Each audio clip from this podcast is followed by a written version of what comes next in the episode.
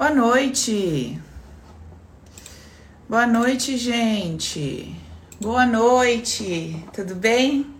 Eu dei três boa noite porque demorou para abrir aqui o meu chat do pessoal do Zoom. Como é que vocês estão? Gatas poderosas, deliciosas, tigresas. Tudo bem? Bora começar a nossa live das amigas de hoje. Ai, gente, vocês estão ficando mais bonitas, sério. Vocês estão assistindo as lives, vocês estão assistindo os conteúdos, estão melhorando as cabecinhas de polvo. A gente não vai ficando mais bonita? Eu acho que a gente fica mais bonita, a gente fica mais gostosona, a gente fica com uma energia, mais delícia. Não é verdade? A gente fica mais assim, com borogodó, mais atraente, eu não sei. Vai ficando assim, não vai, Jússi? Não vai, Silene? Né, Leia? Eu acho. O que você acha, Cirema? Gente, quem tá fazendo Open, então, misericórdia. Vai ficando assim muito deliciosa. Nossa senhora, nem aguento. Bora lá. Bom, tema da live de hoje, meninas. Ansiedade tem jeito? Olha, vocês vêm me pedindo há muito tempo para falar sobre ansiedade. É, e na verdade, de uma forma indireta, aqui no nosso canal, a gente fala de tudo, né? Ainda que eu não use o termo específico durante uma live, ainda que eu não esteja falando especificamente sobre a ansiedade ou a depressão ou uma doença XYZ, de uma forma indireta, nós sempre falamos, não é verdade? Porque, vamos lá, a gente não tem conversado aqui é, como é que funciona o nosso sistema inconsciente. A gente não tem conversado sobre como funciona o nosso banco de dados, como é que ele é, armazena as situações que os eventos, é, na verdade, como é que ele armazena as emoções que eu sinto diante dos eventos que eu vivo, a partir das interpretações que eu dou para cada evento. A gente não conversa em todas as lives, é, e a gente não vem aprendendo que, por conta da forma como eu percebo o que acontece comigo e uh, o fato disso gerar dentro do meu coração uma determinada emoção, criando um registro inconsciente, eu carrego esse padrão por toda a minha vida. A gente não vem conversando que os sintomas que eu sinto, um coração apertado, um, um coração que tá ali com uma, sei lá, uma, uma batedeira, um ataque cardíaco, uma agonia, uma boca seca, uma é, suando frio, ou qualquer coisa que seja, muito sono, não importa, que um sintoma nada mais é do que uma consequência de uma causa emocional. Então, assim, é, hoje a gente vai conversar sobre isso, especificamente sobre ansiedade. Só que você vai perceber que no decorrer dessa conversa, eu não consigo te entregar com precisão, com 100% de certeza, uma resposta como se fosse um, é, uma resposta fechada, assim, sabe? Como se fosse uma. Como se eu abrisse ali uma cartilha e te dissesse assim: bom, ansiedade é isso, pessoas que, ansiosas têm ansiedade por conta disso, então tem que ser feito isso para que essa ansiedade desapareça. Por que, que eu não consigo te dar essa receitinha de bolo dessa forma? Porque cada indivíduo é um universo único, exclusivo. Então você de acordo com o que você viveu, de acordo com a forma como você lidou com o que você passou, é, o que você sentiu, como você julgou as pessoas que participaram da sua jornada, enfim, a maneira que você é, se relacionou com a tua história te torna único, te torna um indivíduo exclusivo. Então, assim, a gente pode abordar, a gente pode conversar sobre ansiedade de uma forma é, macro, é, compreendendo alguns aspectos gerais, mas você vai precisar fazer essa jornada interior. Então você vai precisar construir um diálogo interno e para que você comece a compreender é, de onde vem, por que tá aqui, tá querendo me mostrar o que, me livra de quê, é, me beneficia de que forma, me prejudica de que forma. Quando esse sintoma que eu chamo de ansiedade aparece para mim, o que, que eu deixo de fazer? Do que ele me livra? É, eu uso esses, é, eu uso esse sintoma para me afastar de quê? Para deixar de fazer o quê? Ou por conta desses sintomas, eu acabo fazendo o quê? Sabe? Uh, desde quando eu sinto isso? Geralmente, qual é o contexto no qual esse sintoma aparece? Quando eu recebo uma notícia é, que eu não gosto, quando eu estou diante de uma contrariedade, geralmente são questões ligadas aos meus filhos, geralmente são questões ligadas à minha família, aos, aos meus pais, são questões ligadas a dinheiro, qualquer coisa ligada a, a, a uma contrariedade, todas as vezes que não acontece como eu quero, é, esse sintoma aparece. Uh, o que é? Eu preciso eu preciso conduzir, eu preciso me conduzir numa série de perguntas, olhando para dentro, eu preciso entrar num questionamento mais é, detalhado, mais profundo, com um pouco de paciência comigo mesmo, para que eu entenda qual é a causa desse sintoma. Ansiedade, a ansiedade, na verdade, eu posso é, eu posso deletar esse termo ansiedade e eu posso começar a conversar com você sobre os sintomas. Então, esse pacotinho de coisas que você sente, que você chama de ansiedade, eu posso dizer para você que é um troço, sabe? Um troço, um, um monte de coisa que de repente você leva a mão no peito, na garganta, na cabeça, você fala, nossa, me dá um, um negócio, sabe? Se às vezes você se expressa através do movimento corporal, você fala, ai, me dá um troço aqui, um negócio. Esse negócio que vem para você, ele tem uma causa, ele tem uma origem. Ele não, ele não acontece do nada. Ele acontece porque tem uma urgência, porque tem um tem uma sirene ligada dentro do teu sistema, sabe? Tem um, uma motivação para que ele venha te encontrar. Então a gente precisa é, fazer essa jornada interna, a gente precisa entrar nesse processo de, é, de autoconhecimento, de autoquestionamento, de experimentar a presença. O que, que é experimentar a presença? É estar aqui conectado com a emoção que eu estou sentindo, percebendo para onde ela me leva, de onde ela me desvia. E esse estado de alerta que ela me coloca, para que eu esteja ali atento de onde vem isso? Para quê? Por que vem isso? Então, primeira etapa da nossa conversa é essa, que eu preciso deixar muito claro para vocês. É necessário, é preciso que vocês é, iniciem essa, esse diálogo, essa conversa com vocês mesmos. Até aqui tá tudo bem? Eu preciso entender isso. O segundo ponto é, Paula, existe uma maneira de eu me livrar desses sintomas? Lógico que existe. Lógico que existe uma forma de você se relacionar com as contrariedades da sua vida, com as urgências, com as suas inseguranças, com é, a sua vida real, né? A vida que aparece para você todo dia. Tem como você lidar com o luto, com a separação, com a perda, com a falência, com qualquer outra coisa, é, com a dificuldade da é, do, do, da grande aventura que é a vida, porque você não sabe o que vai acontecer amanhã. Então, tem condições de você lidar com esse grande ponto de interrogação sem precisar estar acompanhado por esses sintomas? É óbvio que tem.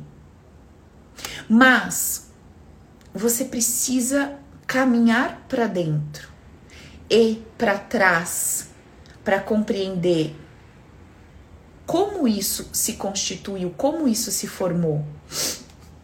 Deixa eu contar uma coisa. A síndrome do pânico é a mesma coisa. A Mari tá perguntando aqui no Insta. Paula, e a síndrome do pânico? A mesma coisa. E a depressão? A mesma coisa. E o outro sintoma XYZ? A mesma coisa.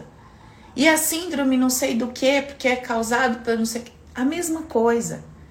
Qualquer sintoma tudo que chegou no seu corpo físico, ele não começou ali.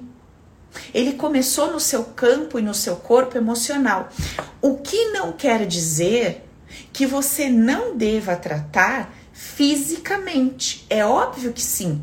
Não quer dizer que você não deva procurar um psiquiatra ou tomar um remédio ou procurar um médico, um especialista naquela área ali no que está acontecendo. Óbvio que sim. Porém, é muito interessante que ao mesmo tempo em que você trate esse sintoma, fisicamente falando, que você busque a causa emocional, que você procure encontrar, que você é, busque compreender o que, que, o que, que aconteceu na sua forma de pensar, o que, que aconteceu com os seus sentimentos diante de várias situações que você viveu, que você passou e é, não necessariamente traumáticas, como vocês sempre vocês sempre relacionam um, um problemão fisicamente falando, um sintoma, um sintomão com uma ideia de trauma. Ah, não, Paula, sabe, eu tô com esse, esse aqui problema, mas isso aqui não é de ordem emocional, não. Minha vida é tranquila, eu não tenho nenhum trauma aparente. Ah, não, isso, o que você tá falando aí deve ter, ser para pessoas que foram abusadas, pessoas que foram estupradas. Não, minha vida foi bem tranquila. Ah, por pessoas que foram espancadas pelos pais, pessoas que foram é, doadas, crianças aí que foram adotadas e tal. Não, tem nada a ver. Não tem nada a ver. Teve até uma moça que escreveu para mim num comentário aqui do Insta. Ela falou assim: Paula, então quer dizer que se eu tive uma infância mais tranquila, é, o, meu, o meu subconsciente, ele, vamos dizer assim, ele é mais ordenado, ele é mais. Eu tenho menos problemas na vida por conta de ter tido uma infância mais tranquila. Será, gente? Dá uma olhadinha para a vida real. Converse aí com os cinco, seis casais que tiveram três ou quatro filhos e que deram uma educação, entre aspas, tranquila e similar para os seus filhos e veja os resultados. Veja se todos caminharam pela vida de uma maneira é, parecida ou igual. Ou veja se dentro de uma família de três, quatro filhos, na maioria das vezes não tem um que é considerado aí o doidinho, a ovelha negra, que se desvirtuou, que, ai, dois se deram tão bem, esse aqui. Aí a pessoa fala, nossa, mas não dá pra entender, né? Teve tanto amor, teve tudo, uma vida boa, uma infância bacana. E aí, o que, que aconteceu? Como é que você explica isso? Então, não é sobre a vida que eu tive não é sobre ter tido um grande trauma ou não. Não é sobre ter passado fome ou ter sido estuprada. Não. Se trata de como eu interpretei a vida que eu tive.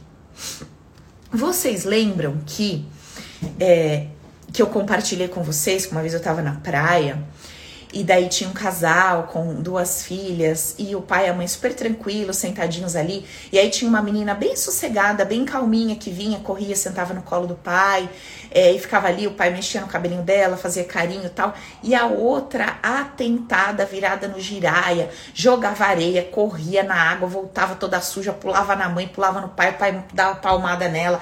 Aí ela corria de novo e gritava aquele auê e você via uma agonia naquela menina, aquela agitação, aquela loucura, e a outra super tranquila, o pai fazendo trancinho no cabelo dela e tal. E eu brinco com vocês dizendo assim: quem é você? É a que estava no colo do papai, que se culpou a vida inteira porque a irmã dizia que ela era preferida, chameguinho, não sei o quê? Ou você é a doidinha que corria para lá e pra cá, que falou que foi a incompreendida, a que só tomava bronca, que apanhava e tal? E que a irmã recebia tudo do bom e do melhor e não sobrava nada para você. Então é interessante porque é, nós não conseguimos observar a nossa história com clareza. A gente só se relaciona com uma ideia meio que abstrata e um pacote emocional. Então, nesse pacote emocional tem as percepções de uma surra, as percepções da minha irmã recebendo carinho e eu apanhando, mas não tem com clareza eu correndo, eu não parando um minuto, eu sendo o, capeta encarnado, tacando areia na geral, entendeu? Puxando a o homem tá lá vendendo sorvete com a fantasia do, do Pikachu eu querendo arrancar a fantasia do homem. Eu não vejo isso. E o meu pai tacando pedra na minha cabeça, o chinelo. Não. Eu só sinto o peso do chinelo na minha cabeça, vendo meu irmão de boa. Eu não. Entende? Então, quando eu me torno um adulto, eu, eu não me relaciono com a história por um todo. E aí, quando eu inicio essa jornada interior, esse processo de, é, de, de, de autoconhecimento, de me questionar com profundidade, eu começo a perceber a minha história a partir de um novo ponto de vista, de uma nova perspectiva. E aquilo que muitas vezes para mim era um bicho de sete cabeças, era uma coisa monstruosa, era aquilo vai se dissolvendo. E eu vou percebendo o comportamento dos meus pais, dos meus avós, dos meus irmãos, o meu próprio comportamento de uma forma mais amorosa, com mais consciência, de uma forma, é, sabe, mais leve. E aí eu carrego o meu presente com essa leveza, uma vez que eu tiro do meu passado o peso que eu estava dando para ele como se aquilo fosse uma verdade absoluta, fizesse parte da minha história. Então, não se trata do que eu vivi e que eu declaro como sendo uma verdade absoluta, e sim do que eu escolhi acreditar, da forma como eu escolhi interpretar, no que eu, eh, eh, para o que eu dei valor, para o que eu dei ouvido. Então, essa esse troço que eu sinto hoje, que eu chamo de ansiedade, é um aspecto trazido pelo meu sistema para me livrar de alguma coisa, me trazer alguma coisa. Então, do que ele me livra? Quando ele me coloca nesse estado de urgência, ele quer me fazer ficar pensando 24 horas por dia em quê? Ele me coloca em contato absoluto com o quê? Ele me faz ficar tentando encontrar respostas e estratégias para quê? Ele me livra do relaxamento. Então, quando eu estou no estado que eu chamo de ansiedade, você concorda que eu estou fora do estado de relaxamento? Eu estou fora do estado de confiança? Eu estou fora do estado de fé, de paz? Então, por que, que o meu sistema entende que se eu permaneço num estado de fé, de paz de espírito, de tranquilidade, é, é perigoso para mim? Por que, que ele compreende que se eu viver o momento presente, tranquila, em paz, sabe, é, me harmonizando com o que está ao meu redor, por que, que o meu sistema entende que isso é perigoso? E que ele não pode me deixar relaxar. Alguém tá falando assim, ó, Paula, é como se o corpo emocional estivesse sujo e temos que limpar esses, esses pontos de vistas negativos. Você pode explicar isso do jeito que você quiser né? É, é, você pode trazer uma ideia abstrata do que eu tô falando da forma que você quiser. Não importa muito, porque são só ideias, né, que a gente constrói para explicar mais ou menos ali o que eu tô falando. Mas o que de fato importa?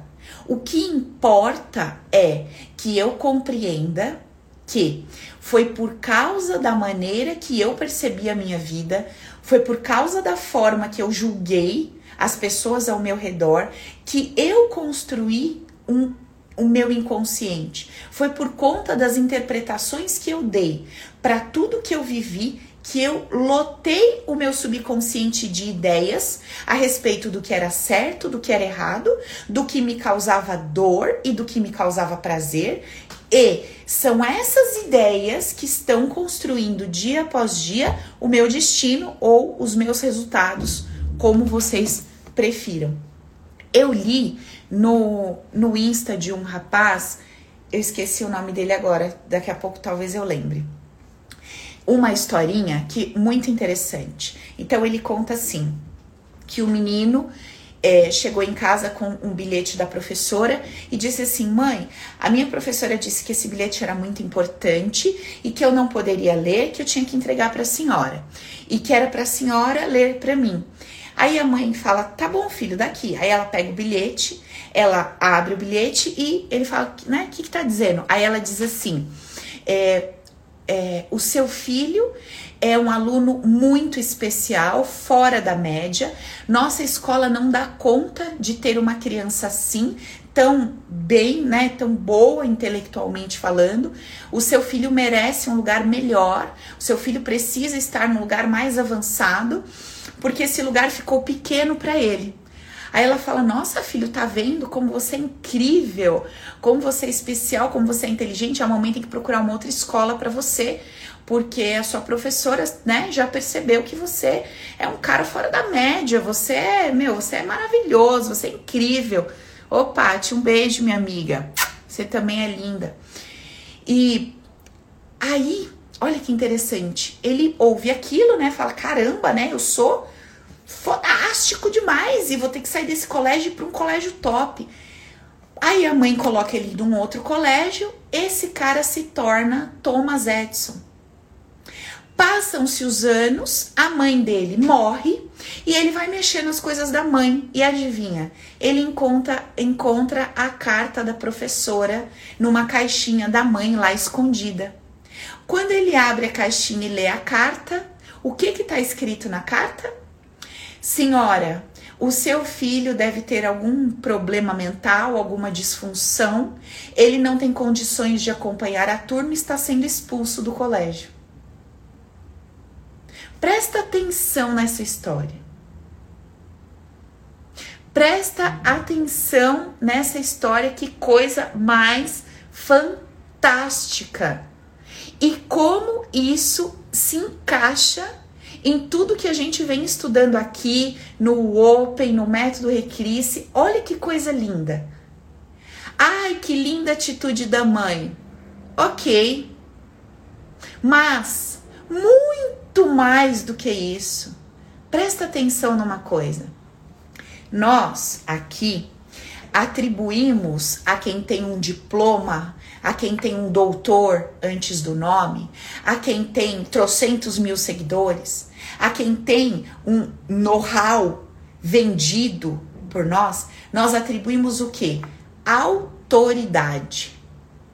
E aí, quando o médico fala, o dentista fala, o senhor, o doutor, o professor fulano de tal, o formado em tal faculdade, esta pessoa, ela recebe de mim e de você um poder. Presta atenção, ela não tem. Eu dou para ela autoridade e poder para que ela me diga o que é bom, o que é certo, o que é justo, o que é adequado, qual é o caminho, qual é isso, qual é aquilo. Presta atenção. Quando aquela criança ouviu que a professora, que para ela é uma autoridade, é alguém que vê muito além, é alguém que tem conhecimento, quando ela escuta que a professora está dizendo que ela é além, que ela é a mais, que ela é incrível, ela escolhe registrar isso no inconsciente como algo positivo, como algo maravilhoso, como sendo fora da curva, como sendo. Quando ele registra essa informação de forma positiva no seu inconsciente, fazendo um link à ideia de que foi uma grande autoridade, alguém que ele admirava, etc., que disse aquilo para ele, ele começa na vida a sentar em qual cadeira? Em que cadeira essa criança escolhe sentar durante toda a vida? Esse menino. Na cadeira daquele que é a mais, que é além, que é superior, que é fora da média. Olha que loucura isso! E isso era uma verdade absoluta? Foi isso que a professora pensava dele? Foi isso que a professora disse sobre ele? Não! Mas foi isso que chegou no ouvido dele. Foi isso que ele deixou entrar. Foi isso que ele ouviu. Agora, eu te pergunto: Se você aprende a gerenciar o seu ouvido, se você aprende a gerenciar o seu campo de emoções, se você aprende a parar de dar para as pessoas poder e autoridade para dizer quem você é, para dizer o que você tem que fazer, para dizer o que você representa, quando você para de dar para a sociedade, para um indivíduo, o poder de dizer se você é bom ou ruim, se você é saudável ou doente, se você é são ou louco, quando você puxa para você, quando você resgata o seu poder e você começa a dar as regras para tua vida, quando você começa a dizer o que é e o que não é, quando você para de aceitar a derrota, porque o social disse que você foi derrotado, quando você para de aceitar um, um resultado final, que o placar está te dizendo, mas Paula, o placar está me mostrando 2 a 1, um, eu perdi. Quando você para de aceitar uma ideia como sendo uma verdade absoluta, e quando você diz para você, bom, o placar tá falando 2 a 1, um, mas eu não me sinto derrotado. Porque eu sempre sou vitorioso. Na minha vida, tudo coopera para o meu bem. Então, ainda que o placar esteja 7 a 0, eu venci. Mas como assim você venceu? Você tá louco? Você é esquizofrênico? Não. No mundo material, tá 7 a 0. Esse troféu, humanamente falando, eu não levei. Mas eu me sinto uma pessoa 100% vitoriosa. Então, alguma coisa eu ganhei com isso. Porque derrotada eu não saio nunca de situação nenhuma. Quando você aprende a condicionar sua cabeça a só se colocar numa posição daquele que ganha, daquele que está sendo protegido, daquele que está sendo guardado 24 horas por dia, amado, escolhido, bem visto, nunca mais as ideias sociais, humanas, ou o que alguém disse, ou que, o que alguém falou no seu passado, vão reverberar como verdade absoluta no seu coração. E aí, você para de se sentar nessas cadeiras desgraçadas que você vem sentando. Paula, o que isso tem a ver com a ansiedade que eu sinto? Tudo. Porque esse pacote de emoções que você carrega hoje, ele está dentro de você por conta de uma ideia que você deixou entrar no seu coração, deixou entrar na sua cabeça a seu respeito. Que você precisa estar agitado para estar seguro, que você não pode dormir, que você tem que pensar 24 horas por dia nos negócios, no dinheiro, nas pessoas que você ama. Porque talvez no passado, num momento você estava ali de boinha, tomando um TT e assistindo televisão, e a sua mãe virou para você e falou assim: Olha o seu irmão para ele não cair do, sei lá, do andador da cadeira. E você tava ali tão relaxado, tomando só uma madeirinha, tá, tá, tá. De repente, quando você ouve, pá! Você tava ali todo focado no desenho, no TT, na mamadeira, gostoso, seu irmão despenca. Se rala todo, bate a cabeça e a mãe tem que levar pro hospital. E ela tá falando assim para você: Eu não pedi para você olhar o seu irmão, não custava nada, você não me ajuda, você é um desligado, você é um biruta virou um registro. Se eu não estou em estado de alerta, se eu não estou agoniado, se eu não abandono o meu relaxamento para olhar porque eu tenho que olhar, aquilo vai quebrar, aquilo vai falir, aquilo vai machucar, quem eu amo vai desmoronar, e eu vou me sentir culpado, e eu vou me sentir isso, eu vou me sentir aquilo. Essas informações estão dentro de você. Mas elas estão dentro de você porque você deu lugar para elas lá atrás. Você deixou que elas se instalassem dentro de você. Entende? Olha lá o, colega falando, lembrei que eu tranquei meu irmão na geladeira. Pensa! Gente, que loucura! Pro outro deve ter sido uma experiência inesquecível. Meu Deus, ficar trancado dentro da geladeira. Pense um troço desse, gente. Então, assim, como é que esse registro se fez dentro de você? Eu não sei. Mas não necessariamente precisa disso. Você pode ter qualquer coisa, você pode estar tá, é, de costas parado de uma determinada forma, alguém veio correndo e tropeçou no teu pé. E alguém disse foi culpa sua, você esticou o pé, você pôs de propósito, etc. E aí alguém tá perguntando, mas Paula, quando a gente é criança, a gente não sabe é o que fazer, como fazer. Não, esse é o jogo da vida. Quando você é criança, você interpreta tudo a partir de uma consciência infantil. Só que você esquece de reordenar suas ideias quando você se torna um adulto. Então, hoje, você adulto, maduro, é preciso que você organize esse balaio de gato que tá dentro de você. Você precisa botar ordem nessa cabeça. Você precisa pôr ordem nesse campo emocional. Aí estão lá falando Open resolve. É isso aí. Tem que vir pro Open, tem que vir pro Recris, tem que vir pras lives, tem que aprender como é que eu coloco ordem nessa bagunça.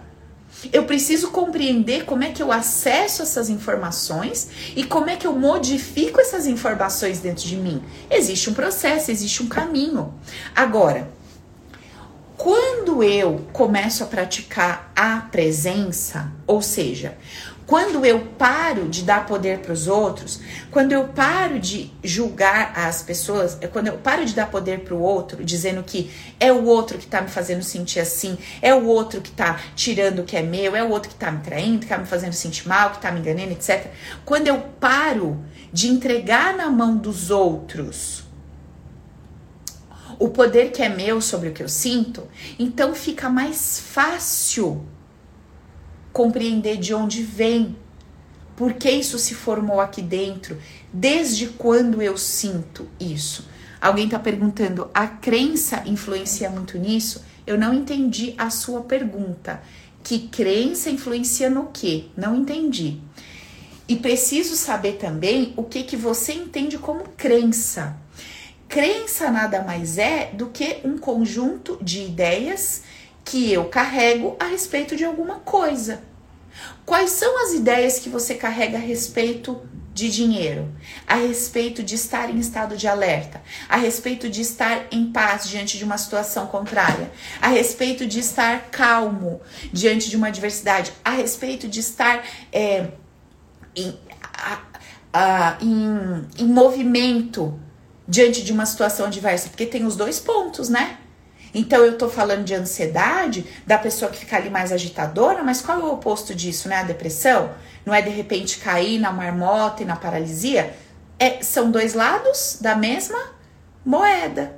Ou eu entro num pico de ai, agonia, papapá, papá, agitação, tá, tá, tá, ou eu despenco e vou lá embaixo na, na paralisia no não quero comer, não quero levantar, não quero me mexer, etc. São dois lados da mesma moeda, desordem e disfunção emocional. Então, assim, da mesma forma que eu posso ter uma ideia muito negativa sobre me manter calmo, equilibrado, tranquilo, em paz diante de uma contrariedade, eu também, na contrapartida, na, no outro lado da moeda, posso carregar uma ideia, uma crença que diz que é muito perigoso me manter ativo me manter fazendo, realizando, é, me movimentando diante de uma situação diversa. Então, algo me diz que é melhor eu me fingir de morto, ou algo me diz que é melhor eu ficar agitado, biruta, que nem um doido. Entendeu? Então, são dois lados da mesma moeda. Não tem um certo e nenhum errado. Eu preciso buscar o caminho do meio, eu preciso buscar a ordem e essa ordem se forma quando eu me harmonizo com saber a hora de me acalmar, de parar, e quando eu me harmonizo com saber a hora de me movimentar e me agitar. Porque os dois polos são relevantes, importantes e úteis. Mas quando eu excluo um deles, o outro se sobressai demais e se transforma num sintoma problemático. Quando eu julguei muito uma pessoa que tinha um determinado comportamento, eu tendo a excluir esse comportamento do meu sistema. Verdade é também para o outro polo. Então, tudo, tudo que eu estou vivendo é consequência direta de um pacote de ideias que está registrado no meu inconsciente. Gente, para vocês entenderem isso que eu falo de uma vez por todas, de uma vez por todas, pra você entender o que eu quero dizer com isso, olha só. Eu tô aqui conversando com vocês, tá? Tudo bem. Dentro do meu inconsciente existe uma ideia registrada que diz que eu dou conta de estar conversando com vocês e pegar essa caneca, trazer até minha boca e tomar água. Tem uma ideia que diz que é ok. É, eu dou conta, é positivo, não tem nada de ruim em pegar, segurar essa caneca, trazer até a boca e tomar. Se eu começar a pegar a caneca, trazer até minha boca, derrubei água, quebrei a caneca, bati não sei aonde, e aí desligou o que eu tava fazendo. Aí eu perdi informações, aí eu passei vergonha, aí eu fui mandado embora, aí eu fui criticado. Se isso se torna algo repetitivo, o meu sistema ele vai começar a ter uma nova informação sobre o quê? Sobre trazer a caneca de água até minha boca e tomar essa, essa água. E ele vai começar a me alertar todas as vezes que eu for fazer isso, trazendo um sinal. Piu, cuidado. Ei, vai dar merda, já deu merda tantas vezes. Ei, é melhor você ficar com sede, segura a onda um pouquinho, porque você já viu que toda vez que você faz isso, cai a água da caneca, você se prejudica, você recebe crítica, você é excluído. Só que isso não está acontecendo a nível racional. Essa conversa, ela não está acontecendo na minha cabecinha igual eu estou mostrando para vocês. Eu simplesmente aborto a ideia de tomar água enquanto eu converso com pessoas. E justifico isso de várias maneiras, tipo, ah não, deixa, eu preciso, eu prefiro ir falando do que fazer isso. Ah não, eu acho que não pega bem. Eu acho que não é legal. Ah, não, eu acho que a pessoa, quando ela é, para de falar do nada para tomar uma água, é falta de respeito com quem tá junto. Eu começo a trazer justificativas que nada tem a ver com um motivo real para eu não estar tomando aquela água. Que nada mais é do que uma série de situações que eu vivi que mostraram para o meu banco de dados, para o meu inconsciente, para o meu subconsciente, que não era seguro manter aquele comportamento. Vocês estão entendendo o que eu estou falando? Então, Todas as vezes que você diz para mim, Paula, eu queria tanto deitar e dormir, mas é uma ansiedade, é uma agonia, eu não consigo. Opa, o teu sistema tá te colocando em estado de alerta, porque por algum motivo, todas as vezes que você se comportou de forma contrária, deu merda. Lá atrás, e você vai ter que rever. Você vai ter que começar a construir um novo diálogo com você. Paula, legal, obrigada, entendi que eu vou ter que fazer recris, fazer open, vou ter que fazer terapia de uma forma mais profunda, ou vou ter que aprender essa condição interna, mas que dica que você pode me trazer? O que, que você pode me falar hoje para eu começar a lidar melhor com essa ansiedade, para eu começar a desconstruir isso hoje? O que, que você pode me falar que vai começar a me dar uma luz para eu começar a desconstruir isso, para começar a acabar com isso na minha vida? Vamos lá. Olha só, quando esse sintoma aparecer, a primeira coisa que você vai fazer é declarar para você: isso é só um sintoma. Segunda-feira, live do medo. A gente não conversou sobre isso? Eu não aceito mais declarar que esse medo é maior do que eu. Não, é só um medo. Então, esse troço gigante que eu chamo de ansiedade, que eu falo que me controla, me domina, vai acabar com a minha vida, eu diminuo. Opa, isso aqui é só um sintoma. Um pacote de emoções é um sintoma. Quando esse pacote de emoções aparece para mim em forma de sintoma, ele me dá aqui uma batedeira, ele me dá um suador, ele me deixa minha boca seca. Pronto. São sintomas. Eu não vou dar mais pesos e valores e importância a isso. Isso é um sintoma, beleza? Beleza. Então eu não vou ficar atribuindo, ai, dando um monte de nome, um monte de justificativa, falando que é. Não. Sintoma. Beleza. Aí eu vou dizer assim: a minha mente racional vai querer explicar esse sintoma para mim. Só que como eu sei que a minha mente racional ela é rasa, ela é limitadinha, ela me manda informações muito muito resumidas sobre o que eu sinto, eu não vou acreditar nela 100%. Então assim, sim, pode ser que uma parte é, do, da, do motivo disso de fato esteja ligado a esse estresse, a tal coisa, a tal coisa que aconteceu? Pode ser. Mas isso não é o tudo, não é o todo. Eu sei que tem mais coisa aqui embaixo. Isso não é tudo. Legal.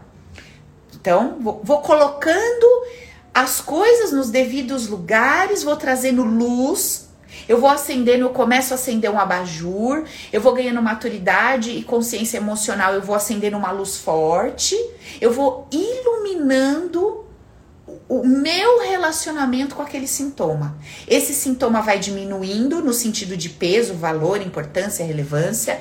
Eu vou assumindo o controle da coisa para que eu me relacione com ele de uma forma mais é, com, com mais coragem, com mais consciência e não mais me sentindo pequena, não mais me sentindo assustada, não mais sentindo que ele está no comando e no controle da minha vida. Certo? Tudo bem? Então eu vou colocando as coisas no devido lugar. Depois eu vou dizer assim, ó, bom, o que é que está acontecendo comigo que parece estar provocando isso aqui? Ah, é essa empresa que não tá indo bem, é, são as contas que eu tenho para pagar, essa doença do meu filho, essa doença minha, é essa incerteza sobre o amanhã nesse relacionamento, é a incerteza da vida, é isso, é aquilo, bababá. Legal. Aí eu começo, eu começo a usar os conceitos base. Paulo, o que é conceito base que eu vi na live hoje a primeira vez? Eu não sei o que é isso.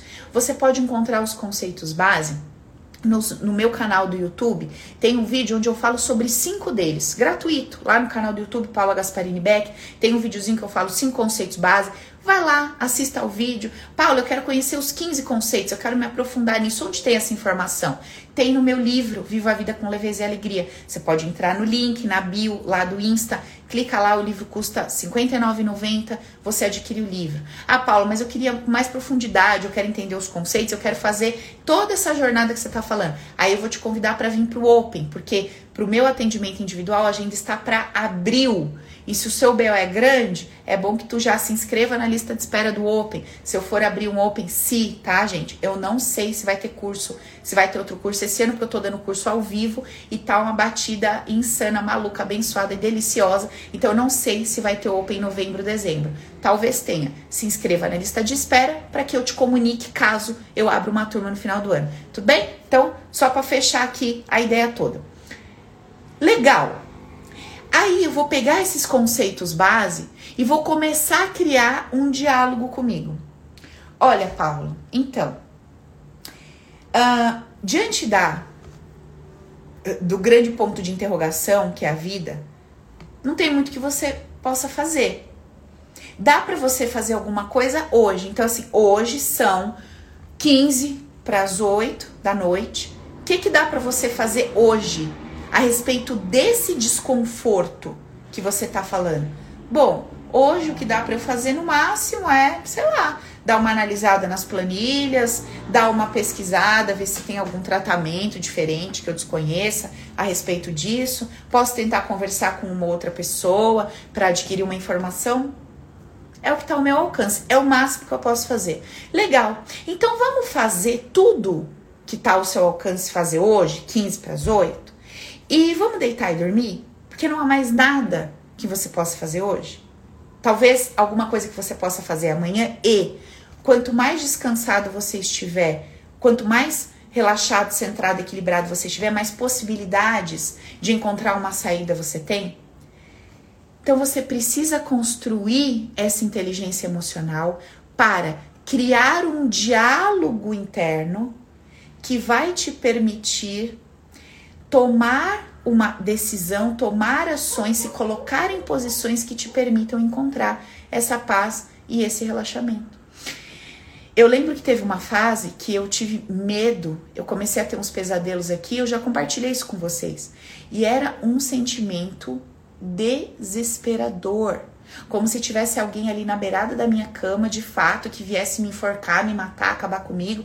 Sensação real, não era que eu tava dormindo e tendo um sonho. Eu acordava e a sensação continuava ali de que a pessoa, entre aspas, né, estava ali e ia voar em cima de mim, me enforcar, acabar comigo e tal. O que que eu fiz? Antes de fazer minha própria técnica, antes disso, antes daquilo, três da manhã, morta de sono, eu acendia a luz, olhava para mim e falava assim: então, tô eu e Deus aqui nesse quarto, né? Modo de falar. Eu, Deus e as paredes. Se é que tem um troço aqui dentro que vai me enforcar, me matar, etc., para onde eu vou? Eu não acredito em morte. Então, assim, eu sou eterno. Eu não acredito que nada, nada acontece pro meu mal, porque eu não acredito no mal. Eu acredito que, entre aspas, coisas feias, energias densas, nada mais são do que é, pessoas cheias de dores, encapsuladas em emoções tóxicas que trazem uma camada, uma couraça muito feia muito que dá uma impressão muito ruim, como se fosse monstruosa, feia, distorcida. Então, assim, o que, que pode estar tá acontecendo de pior comigo nesse momento? Pior. Pode ter uma energia aqui nesse quarto que me, se apresente de uma forma monstruosa por conta de suas dores, dos seus pesos emocionais. E eu preciso acreditar que tudo coopera sempre para o meu bem e que nada que isso possa fazer para mim vai me prejudicar. Eu escolho acreditar nisso eu escolho apagar a luz desse quarto e dormir. Gente do céu, não passava uma agulha. A respiração, tó, coração. Só que é o seguinte, tô eu e Deus dentro desse apartamento. Eu não vou bater no vizinho. Eu não vou ligar para alguém três horas da manhã. Eu vou fazer o quê? Jogar da janela? Não tem pão de correr. Qual é a minha única arma? Entrar em pânico, pavor, acabar com a minha noite, com a minha semana, com tudo, ou usar as armas que eu tenho, construir um diálogo interno comigo, respirar, me acalmar, buscar o melhor dentro daquela situação e falar assim, minha filha, é o que tem e nós vamos ter que lidar com a consequência disso. Tem para onde fugir. Então, quando você tá bem armado, bem armada, ainda que você não fez jornada interior, ainda que você não descobriu a causa do sintoma, ainda que você não visitou teu passado para desfazer ideias inconscientes, ainda que você não tenha feito nada disso, existe alguma coisa que você pode começar a fazer hoje. Que é o quê? Adquirir. Sabe quando você conversa com uma pessoa e você fala assim: Caraca, essa pessoa tem uma cabeça boa. Olha a cabeça boa que essa pessoa tem. Porque a pessoa começa a te contar os problemas, começa a te contar as coisas, e ao mesmo tempo que ela conta um problema, ela traz uma saída, uma solução, um ponto de vista diferente. E nas pequenas coisas. Você vê isso na pessoa, nas pequenas coisas. Pequenas coisas. A pessoa que tá na praia, domingão, e fala assim: ah, eu vou embora. Ah, você vai embora por quê? Eu vou embora porque eu quero fazer tal coisa em casa, tal hora. Então eu vou embora.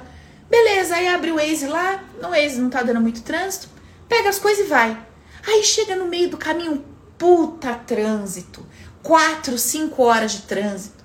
Aí ela olha para ela mesma e fala assim: bom, tudo bem, eu decidi vir porque eu tinha uma coisa bacana pra fazer aqui. Eu olhei lá, disse que não tava trânsito, eu tomei uma decisão com base numa informação que eu tinha no momento. E, cara, paciência. Vamos tornar essa 4, 5 horas um troço divertido. Vou botar uma música, vou pegar aqui um troço que tem pra eu comer, vou parar na estrada, vou pôr as pernas pra cima, vou. Eu vou tornar essa experiência que era para ser terrível num troço bom. Não vou me torturar, não vou ficar na minha cabeça. Tá vendo? Eu não sei porque que você não esperou. Você sabe, será que você tá, tá, tá, aquela cabeça? Sabe? Que não. Meu Deus do céu! Dá vontade de andar com uma privada com água dentro, pra você enfiar a cabeça dentro da privada pra ver se dá uma, uma luz. Entendeu? Porque, gente do céu, é, talvez seja uma saída. Começa a andar com um pinico cheio de água gelada, gelo. E aí você enfia esse cabeção teu cheio de, entendeu? De tinta na, naquele troço. Pra ver se dá uma luz nessa, uma paz nessa cabeça. Eu não sei se é melhor gelo ou água fervendo. Pra ver se dá um, um choque aí, um choque térmico. Vê se você se dá um pouco de sossego, minha Nossa Senhora. Você já tá na situação. Você já fez tudo o que você sabia. Puta merda, se dá um pouco de sossego. Aprenda a construir esse catso dessa conversa com você, esse raio desse diálogo. Aprenda a ter um pouco de inteligência emocional para você fazer alguma coisa pela sua vida. Não importa o que seja, se é na vida afetiva, se é com a tal da ansiedade, se é com a depressão, se é com o dinheiro, se é com a empresa, se é com o seu marido, entendeu? Ou com esse troço que tá do seu lado, você dá uns nomes para ele esquisito, mas é, no fim é marido. Essa, não sei, sabe? Essa coisa aí que você carrega, sei lá. Faz alguma coisa por você. Faz alguma coisa por você. Aprenda a conversar com você de uma forma satisfatória. Aprenda a parar, ao invés de você parar e tirar os pesos que você já carrega, parece que você faz questão de parar em todas as caçambas que tem pelo caminho. Só um minutinho que tem uma caçambinha cheia de tralha aqui em tudo. Você pega, despeja na mochila. A pessoa fala para você: "Nossa, mas tá pesado". Não, não, eu ainda aguento um pouquinho mais. Para na próxima caçamba. Aí você para, pega mais entulho, coloca e nossa Senhora do Perpétuo Socorro. Você faz isso um caminho inteiro, tem 15 caçamba de entulho, você vai botando nas costas. Você vai botando nas costas. Para com isso. Aprenda a construir, aprenda a viver a partir de uma ideia que te traz benefícios. Começa a se lembrar dessa historinha do Thomas Edison aí. Qual era a verdade absoluta da professora? Ele é um retardado, um deficiente mental, um perturbado que vai ser expulso do colégio. Essa era a verdade. Qual foi a história que ele decidiu acreditar? Sou fora da curva, sou a mais, e é por isso que eu não fico nessa escola. Não o contrário. Quando o teu pai dava mais atenção pro teu irmão do que para você, qual que é a história que você contou? Eu sou rejeitado. Papai não olha para mim, não vê nada de bom em mim, sabe? Por isso que ele sempre prefere meu irmão. Fica com meu irmão, eu disse pro meu irmão. É assim que você conta pra sua cabeça. E a sua cabeça acredita que você é o rejeitado bobocão. Que ninguém vai dar amor, não vai dar atenção, vai ficar sempre de escanteio. E carrega uma carência no peito. aquela, aquela coisa. Que eu nunca fui bobo esse vídeo pro papai me olhar. Só meu irmão. Aí você vai conversar pro velho, vai lá, acha o velho e conversa com ele. Fala, escuta aqui, seu Antônio. Por que, que você não olhava a criatura? Ah, minha filha, aquele ali não precisava de olhar, não. Era desenrolado, era agilizado. O outro era um babaca lá, um bobão. Precisava de mim o dia inteiro, tinha que até amarrar os cadarços, trocar roupa, se babava inteiro. O outro não. Vixe, Maria, o outro quando eu via já tava indo, já tinha feito a lição, já tinha resolvido. Ih, nem precisava de mim. Agora esse, meu Deus do céu, era uma... Aí não dá vontade de dar 10 tapas na cara dessa criatura que viveu 50 anos carente porque achou que o papai não olhava para ela porque não via nela valor. Aí você vai conversar com o pai, o pai via era valor demais, a ponto de não precisar dar atenção e carinho ali. Agora eu te pergunto, eu preciso ir perguntar pro meu pai se ele me pegava menos no colo, porque ele dava mais valor para mim do que pro outro. Eu preciso fazer um troço desse? Claro que não. O que, que eu preciso fazer? Eu preciso é contar essa história para mim. Cara, não importa se ela é verdade ou mentira. Se eu escolher contar essa história para mim, o que, que vai acontecer com a minha cabeça? Ela vai acreditar na história. E se ela acreditar na história, o que, que vai acontecer com o meu sentimento? Eu vou parar de ficar sentado na posição do carente babaca que precisa que alguém me olhe e pegue no colo e vou sentar na posição do cara foda, do cara forte, que se resolve, vai, bate no peito e faz acontecer. Que o pai olhava para ele e via ele grande, incrível e poderoso. Eu não preciso que os outros me digam. Eu posso construir essa verdade na minha vida. Só que você não gosta de construir essas verdades. Eu não sei porquê. Você gosta de viver de mentira, de migalha, de blá blá blá. Ao invés de você olhar para sua vida e construir uma história positiva naquilo que você viu negativo, você gosta de ficar contando essa história desgraçada para Deus e o mundo. Porque eu fui rejeitado, porque eu fui largado, porque eu fui adotado, porque meus pais não me quiseram. Sabe? Porque minha vida foi difícil pra caramba e tal. Vocês não sabem o que eu passei. Ele adora, adora contar essa história. Lógico que adora na nossa sociedade, experimenta contar uma, uma história de glória. Vê quantos aplausos você tira de uma plateia. Agora conta uma história bem desgraçada, de bastante sangue, entendeu? E desgrama pra você ver. O povo levanta, aplaude de pé. Meu Deus, que história de vida do caraca. Puta merda, olha que se passou, onde ele chegou. Nossa, isso daí me inspira pra caramba. Aí chega o outro lá e fala assim: então, gente, nasci numa família rica Peguei os milhões do meu pai e fiz cinco vezes. Hoje eu trabalho uma hora por dia e sou bilionário. Olha pros lados na plateia. Vê as caras. É um se coçando daqui, outro dali, um levantando, um indo pro banheiro, outro cutucando, outro falando, assim é fácil, né? Nasceu na família milionária. Mas ninguém se pergunta que porra de campo energético que a criatura teve para nascer na família que tinha dinheiro. Amava o dinheiro, o campo da pessoa, tinha ideias positivas sobre o dinheiro. Aí tu nasceu na família pobre. Mérito dele nascer na família rica, mérito teu nascer na família pobre. Bah, isso não. Não, imagine. Como assim? Não tem um de pé aplaudindo. Mas aquele que tá sangrando Perdeu todos os cabelos da cabeça na vida difícil. Ah, esse eu aplaudo de pé. Olha a tua crença. Olha o que você está criando para tua vida. Esses dias um amigo meu falou assim para mim: Caraca, meu, hoje você fez isso, isso, isso, atendeu tantos, aí vai dar aula das 7 às 10, depois você vai fazer não sei o quê, você vai fazer reunião e depois você vai fazer não sei o quê. Caraca, meu, te admiro. Eu falei, você tá falando sério? Eu falei, é sério que você tá falando que me admira? Eu falei, vem cá, guarda a sua admiração pro dia que eu te ligar e falar assim, então, tô trabalhando uma hora por dia ganhando três vezes o que eu ganhava. Aí você fala, caraca, você é fodida. Não agora, que eu tô me estrupiando, me ralando, suando. Agora não. Agora você tem que virar para mim e falar, ei, bora melhorar isso daí? Hã? Vamos trabalhar menos e ganhar mais? Gente, olha a nossa cabeça. Acorda, criatura. Você acha bonito sofrer. Você acha bonito o martírio. Você aplaude a dor. E quando é prazer, quando é glória, quando é fácil, você despreza. E aí quer uma vida fácil. Puta merda, como assim? Não vai chegar, desculpa te contar. Não vai chegar. Não vai chegar. Nunca.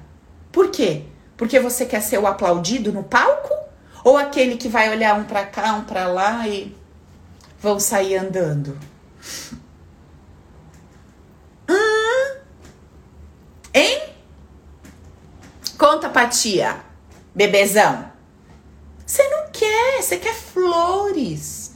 Você quer aplausos. Você não quer vida boa. Se quisesse vida boa, tivesse pouco se fodendo porque os outros acham, se quisesse uma vida confortável de verdade, você tava mudando toda essa sua cabeça. Você tava parando de gostar de contar desgraça. Você tava começando a ver o seu passado com outros olhos. Pelo amor de Deus, gente, vamos acordar pra vida. Acorda pra vida. Olha o que você aplaude e o que você, sabe, ignora. É a tua ideia inconsciente, é o teu campo que tá reverberando aí. Hoje eu tô muito ligada nisso. Muito, sabe por quê? Quando eu tinha 15 anos, eu tinha praticamente esse corpo, essa, esse tamanho aqui. E eu ia pros lugares, e aí, né, amigas menorzinha, baixinha, tudo mionzinha, bonitinha, os, o povo olhava, achava o quê? Na minha cabeça, não é que era verdade absoluta. Ah, deve ser garota de programa. Aquilo me dava uma indignação e eu logo saía contando a minha história triste, porque você não sabe da minha história, porque eu perdi meu pai com 9 anos, porque eu trabalho desde os 14, porque eu vendi avão brigadeiro na rua, porque eu, eu já queria ir contando a desgrama. Hoje, minha filha, acho que você quiser. Eu quero é falar que eu faço nada e ganho muito. Eu tô louca para falar que apareceu um milionário na minha vida. Entendeu? Que tá falando pra mim, Paula, imagina, bebezinha. Terça e quinta é seu dia, perna pra cima é massagem, é espago a quem. Eu tô louca pra vir contar isso pra você. Eu não vejo a hora que vocês vêm escrever pra mim, Paula, você trabalha muito. Eu falar, mentira, minha amiga, você não tá sendo bem informada. Eu faço é quase nada, a coisa anda por si só. Eu me dedico com amor nisso, nisso nisso, e o troço multiplica e o homem me dá um monte, e não sei quem me chega presente, sabe? Sabe assim? Eu assino a rifa no salão e ganho. Eu vou no açougue comprar carne, tá tendo a promoção, eu ganho as carnes da semana. Sabe, eu tô louca pra vir contar isso pra vocês, assim, de peito aberto. Já melhorou muito, mas já melhorou demais o troço por aqui. Eu não tenho que reclamar da minha vida, minha vida é abençoada. Faço meu horário, faço minhas coisas na contramão do fluxo do, do dia a dia. Gente, minha vida é maravilhosa, não tem que reclamar. Mas posso melhorar? Posso. E ó, tô aberta. Mandem currículos, tá? Se tiver algum perdido aqui, pode mandar no e-mail que eu tô em, em, em momento de análise. Aceitando boas propostas. Eu não tô mais nem aí. Eu não quero mais saber de aplauso. A plateia levantou inteirinha e foi embora, Paula. Louvado seja Deus, porque eu vou voltar para onde? Para minha vida gostosa. E o povo da plateia voltar para onde? Ralar o cu na ostra, 5 horas da manhã até meia-noite. Eu quero é mais o meu. Você tá entendendo que eu tô na minha? Eu não tô mais para isso. Tô velha já, 36. 36 já tá pra escorregar nos 40. Fia, dos 40 pro, pro final, é ó. Eu não tô mais querendo fazer gracinha para ninguém, não é, Fabi? Não tô mais, eu não quero mais gracinha. Eu quero a vida boa. Tá bom? É isso que eu tenho a dizer para vocês. Me desculpem a sinceridade. Então, bora observar o que, que essa sua boca de caçapa anda declarando por aí, tá bom? O que, que você anda aplaudindo, o que, que você anda achando feio. Desce aquele mulherão com shortinho dessa tal, as perninhas torneadas de um carrão, três horas da tarde indo pra academia. Você logo olha e saca o quê? Com essa língua, sua bandida. Deve fazer nada dessa vida. Pra estar tá três horas na academia? Olha eu tenho vontade de pegar você virar assim, sabe, de bucho ao contrário, pendurar no, no negócio, deixar você 24 horas do avesso, igual você faz com Santo Antônio, para ver se você medita no que você tá falando. Para ver se você reflete, criatura, no que você tá falando. Que essa sua boca grande. Por que, que você não tá aplaudindo a mulher de pé? Por que, que você não tá glorificando a Deus? Porque se ela tem, você pode ter, ela tá te mostrando o possível da vida, inferno. E você tá lá criticando a mulher, vai lá, passa a mão, pega o mel, aprende com ela, vê como é que ela faz, copia a criatura, vê como é que ela anda para ver se você dá uma sorte nessa vida. grava, grava mulher andando. Passa a mão nela, em vez de ficar falando mal, pelo amor de Deus. Gente, acorda. Por favor. tá bom? Vamos aprender alguma coisa nessa jornada. Vamos voltar na próxima um pouquinho melhorada. Tá bom? Não gostou dessa família? Não gostou dos traços que tu veio? Então, filha, melhora nessa. Pra ver se desaba num lugar um pouquinho melhor na próxima. Porque se, se tu desencarnar com esse campo que você tá, preto, eu não sei para onde que tu vai vir na próxima. Juro por Deus a tendência é piorar, para ver se aprende. Certo? Gente, então é o seguinte. é, ansiedade nisso tudo é só um sintoma. Eu preciso mudar é a minha cabeça. É a minha cabeça, a minha conversa comigo para ir melhorando tudo. Observando as crenças que eu carrego, as ideias e tal, para mudar isso tudo em mim. Fechou, minhas gatas? Vamos dar um jeito nessa nossa vida. Para de querer ser a virgem púrpura, a trabalhadora, a guerreira, a que salva o mundo. Pelo amor de Deus, vai viver feliz a sua vida. Larga o povo pra lá, larga as ideias dos outros pra lá, larga seu pai, sua mãe. Os velhos já morreu, tem 40 anos, você ainda tá querendo provar coisa para eles. Tão desencarnado no outro plano, rindo da sua cara, que você ainda tá naquela. Mas sabe, tão olhando e falando, mas você ainda tá nessa, parte pra próxima, vai pra frente. Sabe? Ninguém nem aguenta no outro plano, o povo já fechou a cortina, não quer nem saber mais da tua história. É sempre a mesma, não muda. Traz, leva alguma coisa diferente pro povo ver, pelo menos. Sabe? Vai experimentar umas coisas diferentes na vida. A mãe não aguenta. Ai, ai, sério. Vou parar por aqui. Você já entendeu, né? Já deu 8 e 5. Já deu para nós, né? Tá? Desvira o Santo Antônio e põe você de ponta cabeça. Planta uma bananeira essa noite e fica meditando. Fica refletindo para ver se não, se não expande, se não dá assim, se não ilumina, dá uma iluminada tá bom? Separa o piniquinho lá, água fervendo ou gelo. Testa o que, que funciona melhor para você. Cada vez que a sua cabeça começar a te acabar, você enfia ela lá, vê o que que acontece. Tá bom, minhas gatas? Um beijo no coração. Semana que vem tem mais. Minha turma do Open, amanhã é nós, das 7 às 10. Bora fazer faxina emocional. Beijo, vocês.